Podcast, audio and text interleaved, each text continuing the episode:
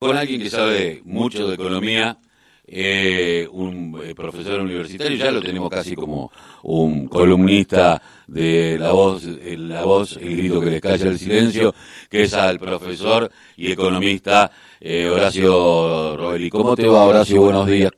¿Cómo va? Carlos, buen día para vos y para todos los amigos de la radio. Bueno, ya llegó, aunque llegó un paper que, bueno, yo tuve acceso ayer a la tarde, uno lo lee, empieza con el tema de las de las tarifas, habla un poquito, pero bueno, lo que hace es eh, ponerle un poco de vaselina a algo que va a ser mucho más cruento, ¿no? Pero seguro y, y terriblemente injusto. Recién, paralelamente, ayer, la jueza federal María Eugenia Capuchetti pidió la, que se levantara el secreto bancario, porque recuerdo que nosotros estamos pagando una deuda que no sabemos quién la compró. Claro. Entonces lo que hace la jueza recién ahora, dos años más tarde de, de, la que haya asumido el gobierno. O sea, dos años perdidos, más los dos años de, de Macri, corremos riesgo de, que esto, vos sabés que realizan la causa prescribe, como le pasó en el caso del juicio de la deuda tomada por la dictadura militar, que, que investigó, dirigió una investigación Alejandro Olmos y, y el juez Jorge Valletero le dio la razón 18 años más tarde, cuando la causa había prescrito. Acá ya han pasado cuatro años.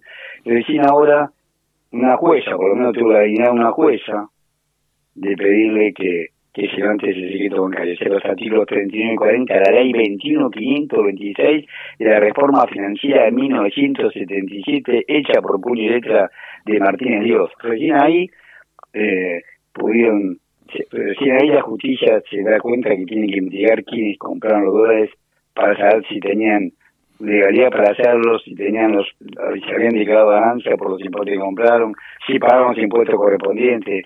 Recién ahora, dos, dos años más tarde de este gobierno y, y dos, y casi dos de, por esto fue en el año 2018, en junio del 2018, a casi dos del, del, gobierno de Macri.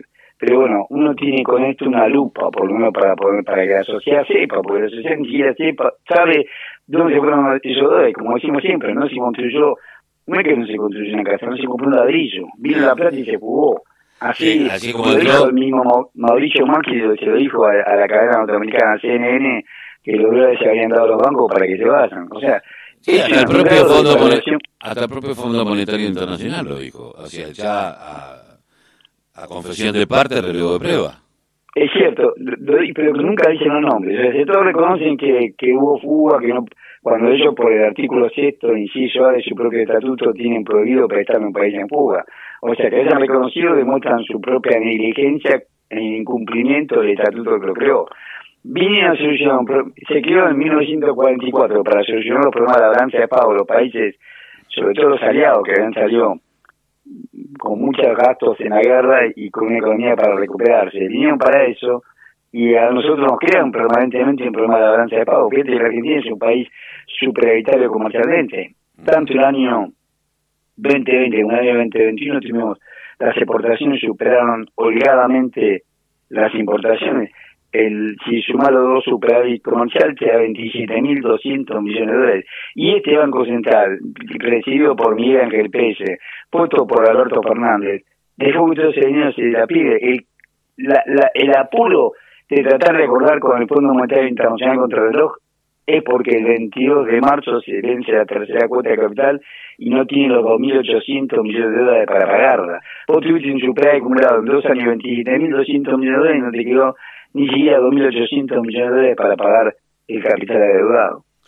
Esto no solamente demuestra la, la, crueldad y, y las leyes que, que permiten la ley de la dictadura militar, que este gobierno respeta y avala, este gobierno respeta, a ver, avala y hace cumplir la ley de la dictadura militar, sino que encima, que son por supuesto permisivas y funcionales al poder económico y financiero, sino que encima ni siquiera planifican, porque vos decís, bueno, tengo que hacer tal planificar, ni siquiera eso, van al dum, van a lo que le dicen lo, el, en este caso el Fondo Monetario Internacional, que ahora se lo así por escrito, pero que obviamente estuvo monitoreando las cuentas públicas estos dos años de gobierno de Alberto Fernández. Obviamente estuvo el Fondo Monetario Internacional monitoreando las cuentas y, iban delegaciones allá con total desparpajo, delegaciones allá con el fondo, mostrando el número nuestro, Eche que llevaba Martín Guzmán, bueno, ahora van a, van a tener ellos intromisión directa, fijando metas trimestrales de cuáles tiene que ser el superávit comercial, el aumento de nuestras reservas internacionales,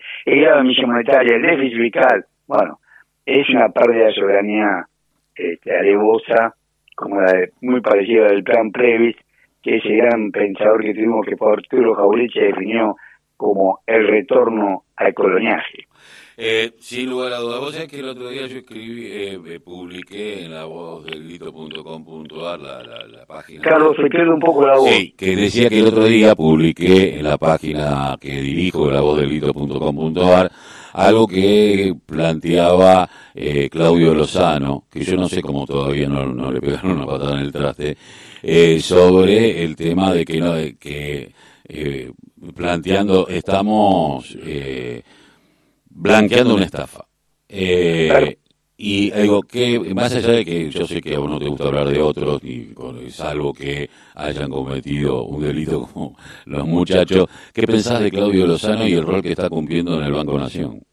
Bueno, el Banco Nación eh, se paró de mano con el tema Vicentín, porque el Banco Nación, Vicentín le debe equivalente a 300 millones de dólares, que es mucha plata. Es en peso, pero equivalente a 300 millones de dólares. Y, no, y todavía no se lo no se lo pagó. Un millón de dólares de plata, 300 millones de dólares, mucha plata.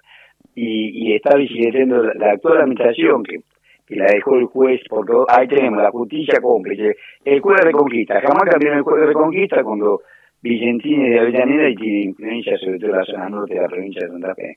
Pone un juez que había sido empleado del Banco Nación, abogado del Banco Nación, y que fue la sucursal Reconquista, la que más préstamo le dio el Banco Nación a Vicentini. Bueno, ahí está reclamando con, con, con, con lo funcional que es el poder económico el derecho, están reclamando vía derecho, están reclamando el cobro.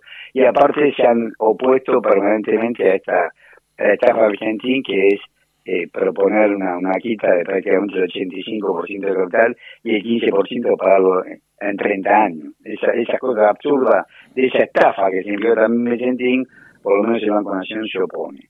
Ahí el Banco Nación juega un papel digno, digamos, hace lo que, en los márgenes del derecho argentino que siempre funciona de poder económico, hacen lo que pueden. Y con respecto al tema de deuda, bueno, Claudio mantiene lo que mantenemos todos.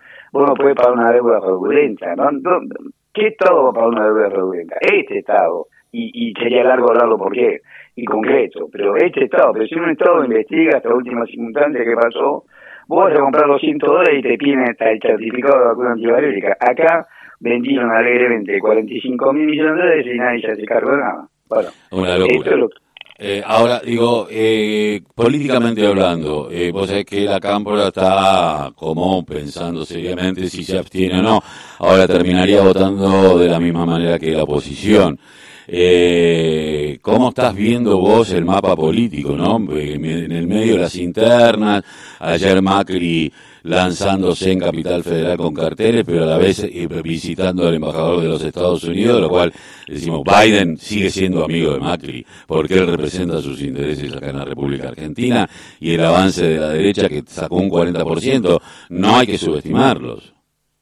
Pero seguro, no hay que subestimarlo ni hay que subestimar el grado de vida ideológica de nuestro país. Nuestro país está muy influido por los grandes medios de información y lo vamos formateando. Fíjate que hizo una encuesta y no se sabía exactamente quién había endeudado más, si Macri o Alberto Fernández. O sea, hay un grado de ocultamiento, pero el gobierno ha sido cómplice de todo esto.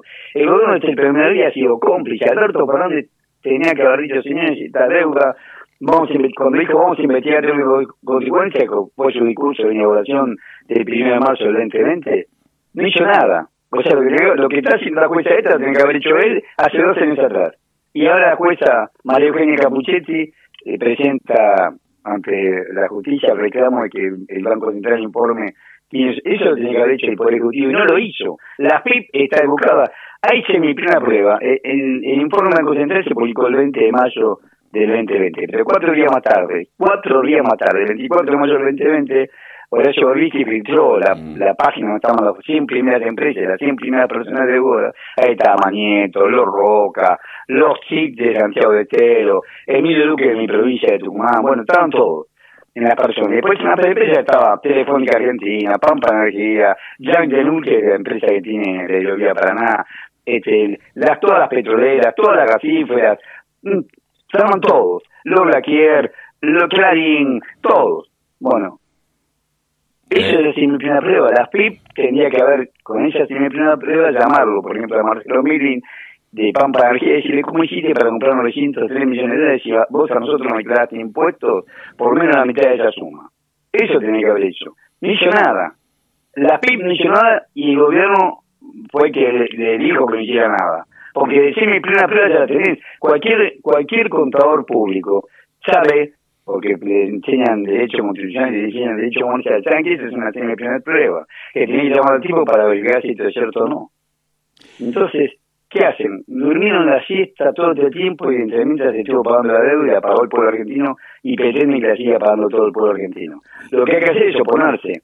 Entonces, tanto la campo como los demás sectores de la población, a medida que se dan cuenta de, la estafa, porque no todos no son todos economistas, una estafa que este gobierno ocultó, que ocultó hasta, hasta el acuerdo con el Fondo Monetario Internacional. Porque ellos sabían desde el primer día que se sentaron a hablar con el Fondo Monetario Internacional que el fondo le había propuesto que ellos iban a pagar el capital y que íbamos a convertir el stand en un préstamo de facilidades de 7 días a 10 años, pero que pero cada trimestre íbamos a ser investigados por el Fondo Monetario Internacional, gobernando con, con Alberto Fernández. Lo sabían desde el principio y lo dijeron al último momento el 28 de enero Recién ahí dijeron cuáles eran las condiciones del fondo. O sea, sí, nos van a dar cuatro años de gracia. No dijeron que nos iban a dar cuatro años de gracia. El préstamo nuevo, el préstamo nuevo y que, y que, y que íbamos a tener que rendir cuenta de forma trimestral a medida que vencía cada vencimiento de capital.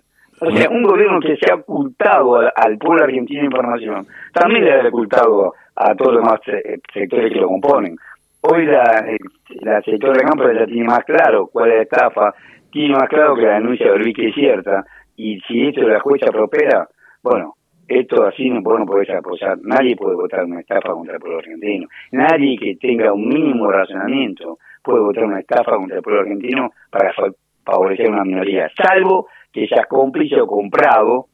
Y el caso del, del gobierno del PRO, o Cambiemos, como se llame, ha sido quien nos endeudó. Ellos, por supuesto, van a salir a defender a rajatabla a sus mandantes, eso es seguro pero el pueblo argentino tiene que tomar conciencia quiénes son los que se endeudaron, quiénes son los que jugaron y quiénes son los cómplices de que esa fuga sea partícipe.